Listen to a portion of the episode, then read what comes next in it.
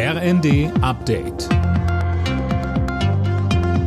Stündlich neu. Auf den Punkt informiert. Ich bin Daniel Stuckenberg. Guten Tag. Die seit zweieinhalb Jahren geltende Masernimpfpflicht in Kitas und Schulen bleibt in Kraft. Das hat das Bundesverfassungsgericht entschieden. Philipp Rösler mit den Details. Die Richter lehnten damit die Verfassungsbeschwerden von Eltern ungeimpfter Kita-Kinder ab. Demnach hat der Schutz aller durch eine Impfung gegen die hochansteckende Virusinfektion Vorrang. Die Pflicht gilt seit März 2020. Nur Kinder, die gegen Masern geimpft sind oder sie schon hatten, dürfen in die Kita oder Tagesbetreuung.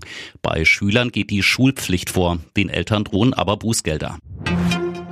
Die Bundesregierung will in den nächsten Tagen ein weiteres Entlastungspaket vorstellen. Das hat Kanzler Scholz bei einer Rede in Neuruppin in Brandenburg gesagt. Unterbrochen wurde er dabei immer wieder von Demonstranten mit Trillerpfeifen.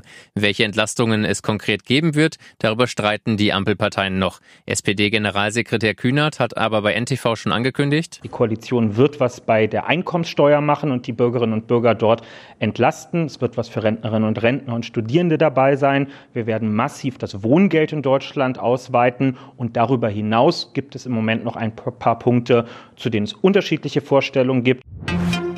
Unternehmen in Deutschland haben es immer schwerer, geeignete Azubis zu finden. Das ist bei einer Umfrage des Industrie- und Handelskammertags rausgekommen. Letztes Jahr konnten 42 Prozent der Firmen nicht alle offenen Lehrstellen besetzen. Das ist neuer Negativrekord.